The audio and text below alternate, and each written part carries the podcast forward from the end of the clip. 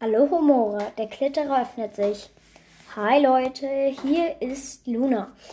Heute habe ich mir mal was anderes ausgedacht. Ich schreibe nämlich eine Fanfiction. Wenn ich weiß, was das ist, das ist, wenn man zu einer Geschichte, in meinem Fall eben Harry Potter, ähm, ja, da selber eine Fortsetzung oder ja, irgendwas, was in der gleichen Welt spielt, sozusagen schreibt. Und ja, das habe ich gemacht. Und heute werde ich die ersten zwei Kapitel vorlesen. Ich ähm, lese beide vor, weil es beides ziemlich kurze Kapitel sind. Die gehen beide nur, ja, auf jeden Fall nicht lange. Ja, ich hätte gesagt, dann ähm, fange ich mal an. Davor muss ich noch sagen, alle, Charakter äh, alle Charaktere und Orte, bis auf Gabby Phillips, sind geistiges Eigentum von J.K. Rowling. Äh, ich ziehe keinen finanziellen Nutzen aus, aus dieser Aufnahme. Himmel, ist das ein langer Satz. Also, mh, weil ich muss mal sagen, weil jetzt mal kein Geld oder so damit verdienen wartet. Ich muss kurz meine Seiten sortieren. Einen Moment. Okay, dann lege ich mal los. Ich weiß noch nicht, wie ich die Bücher nennen soll. Auf jeden Fall. Der Brief. Gabby Phillips war schnarchend an die Stuhllehne gesunken. Ihr mit braunen Wellen bepackter Kopf war auf die linke Schulter gesunken und in der rechten Hand hielt sie ein halbfertiges Bild von einem Wolf. Sie träumte von ihrer Mutter.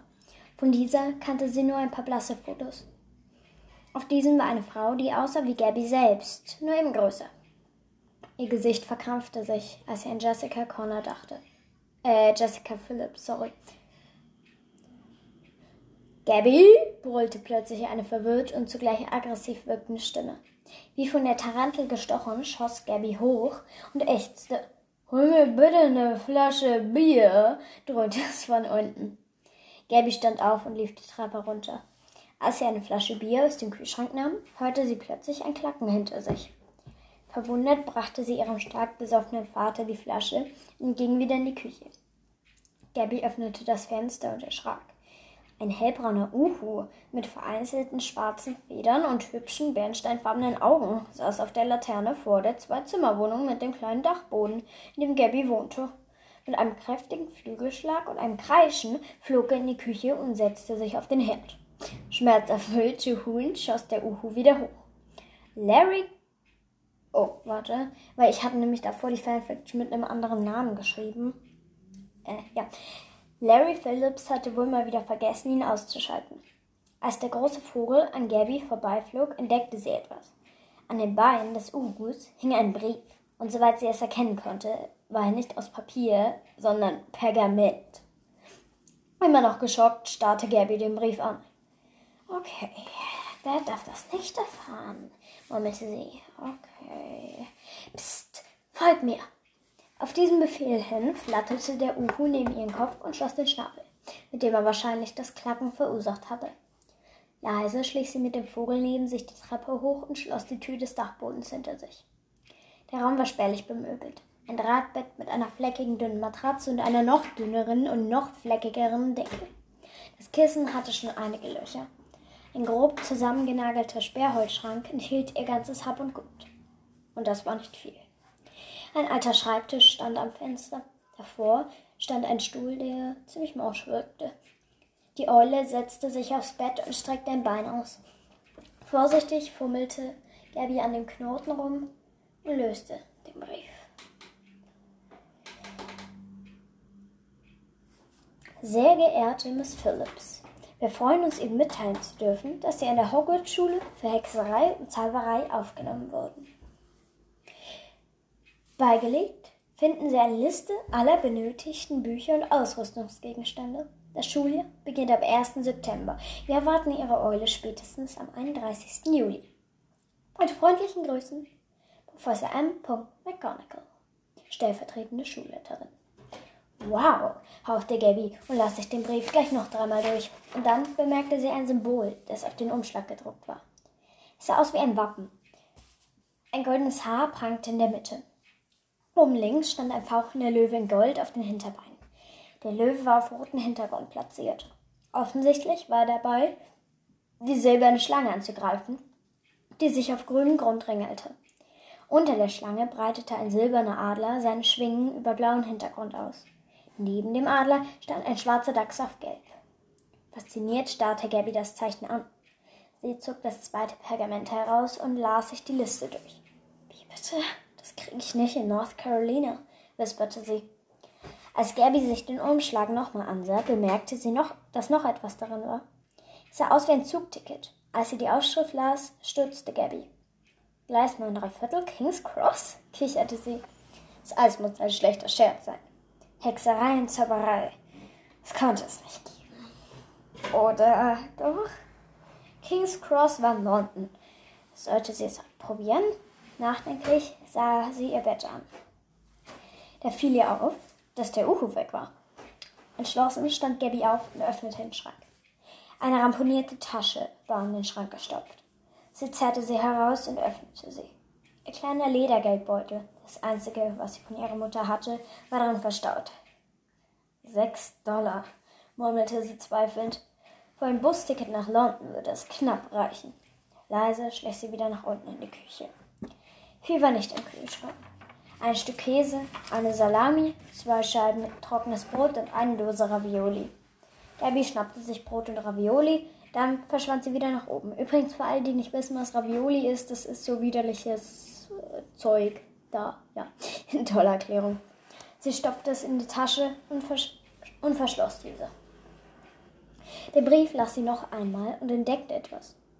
Die Ausrüstungsgegenstände kriegen sie in der Winkelgasse, Eingang tropfender Kessel. Darunter war eine Adresse notiert. Gabby hängte sich die Tasche über die Schulter und lief zum dritten Mal nach unten. In der Garderobe hing ihre rote Jacke. Sie zog die Jacke und ihre Turnschuhe an, dann öffnete sie die Tür und betrat die St. Lukas-Allee. Das war das erste Kapitel und jetzt geht's gleich weiter mit dem zweiten. Der tropfende Kessel. Eine frische Brise wehte über ihren Kopf und zerstrubbelte ihre Haare große Statue von dem Dichter St. Lukas warf lange Schatten über den Boden. Es gab eine spezielle Busverbindung nach London. Die Haltestelle war nur gute 100 Meter von ihrer Wohnung entfernt. Zielschrebig joggte Gabby auf das von Taubenkacke übersäte Glasgebilde zu. Dort angekommen studierte sie die Fahrzeiten. Eine Karte von London war auch dabei. Der Bus, der am nächsten an die passende Straße heranfuhr, hielt in der Charing Cross Road. Die Fahrt kostete sieben Dollar. Oh, scheiße, fluchte äh, Gabby. Da sah sie etwas auf dem Bürgersteig glitzern. Mehr Glück konnte man nicht haben. Es war eine 1 Dollar Münze. Ehrlich gesagt weiß nicht, ob es da Münzen gibt, aber egal. Ja. Schnell hob sie die rettende Münze auf.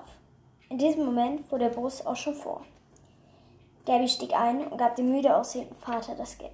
Vater, Fahrer das Geld. Der nickte und ließ sie durch. Sie setzte sich in die hinterste Reihe und machte es sich so gut wie es ihm ging gemütlich.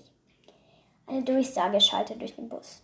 Liebe Passagiere, wenn der Bus das Ziel erreicht hat, werde ich äh, euch informieren. Los geht's.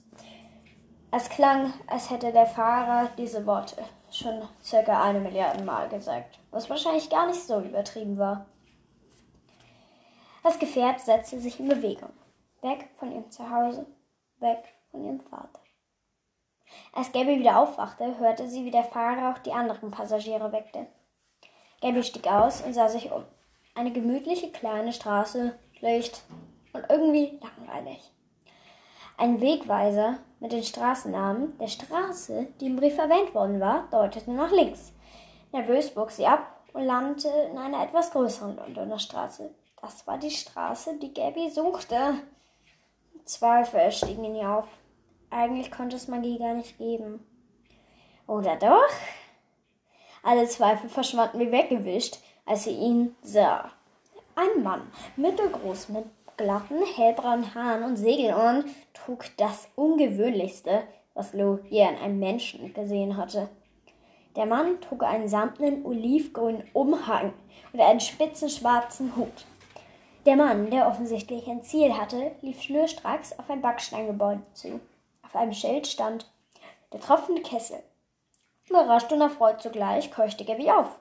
Der tropfende Kessel stand auf dem Brief.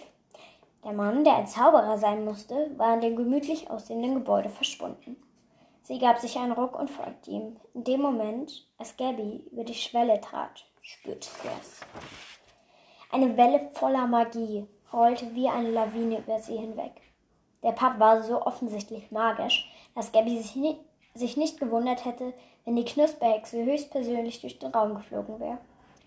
An dem Tresen stand ein buckliger, glatzköpfiger Mann, der einen fleckigen alten Umhang trug. In einer Ecke stand ein hübscher Marmorkamin, vor dem ein kleiner, runder Tisch gestellt war. An diesem saßen drei Frauen. Eine hatte karamellfarbene Haut und trug einen violetten Umhang mit schwarzer Spitze. Die schwarzen Locken der Frau lugten unter einem ebenfalls violetten Spitzhut hervor. Die andere hatte glatte blonde Haare und strich über ihren schicken azurblauen Umhang. Die dritte war aufgesprungen, als sie Lou. Himmel, ich sag ja, davor habe ich es mit einem anderen Namen geschrieben und hier vergessen, ihn in Gabby umzuändern. Ja, als sie Gabby sah. Ihre braunen, lockigen Haare wehten, ihr kanariengelber Umhang bauschte sich. Das ist das Philips-Mädchen, kreischte sie. Im Pub wurde es still. Alle Blicke ruhten auf Lu Himmel, auf Gabby. Sie haben recht, Sandra, sagte der Mann, dem Gabby gefolgt war. Wie auf Kommando brach ein Tumult aus. Sie hätte sich nicht gewundert, wenn ihre Hand abgefallen wäre. Alle Besucher des Pubs wollten mindestens einmal ihre Hand schütteln. Als der Lärm abgeflaut war, stand Gabby völlig, völlig verdutzt da. Was war hier los? Die Antwort dürfte wohl auf sich warten lassen. Ja, das waren die ersten zwei Kapitel von meiner Fanfiction und ich hoffe, sie natürlich, sie haben euch gefallen. Ähm, ich bin auch schon beim dritten Kapitel und das wird ziemlich lang. Das heißt nämlich die Winkelgasse. Und ich habe schon zweieinhalb Seiten.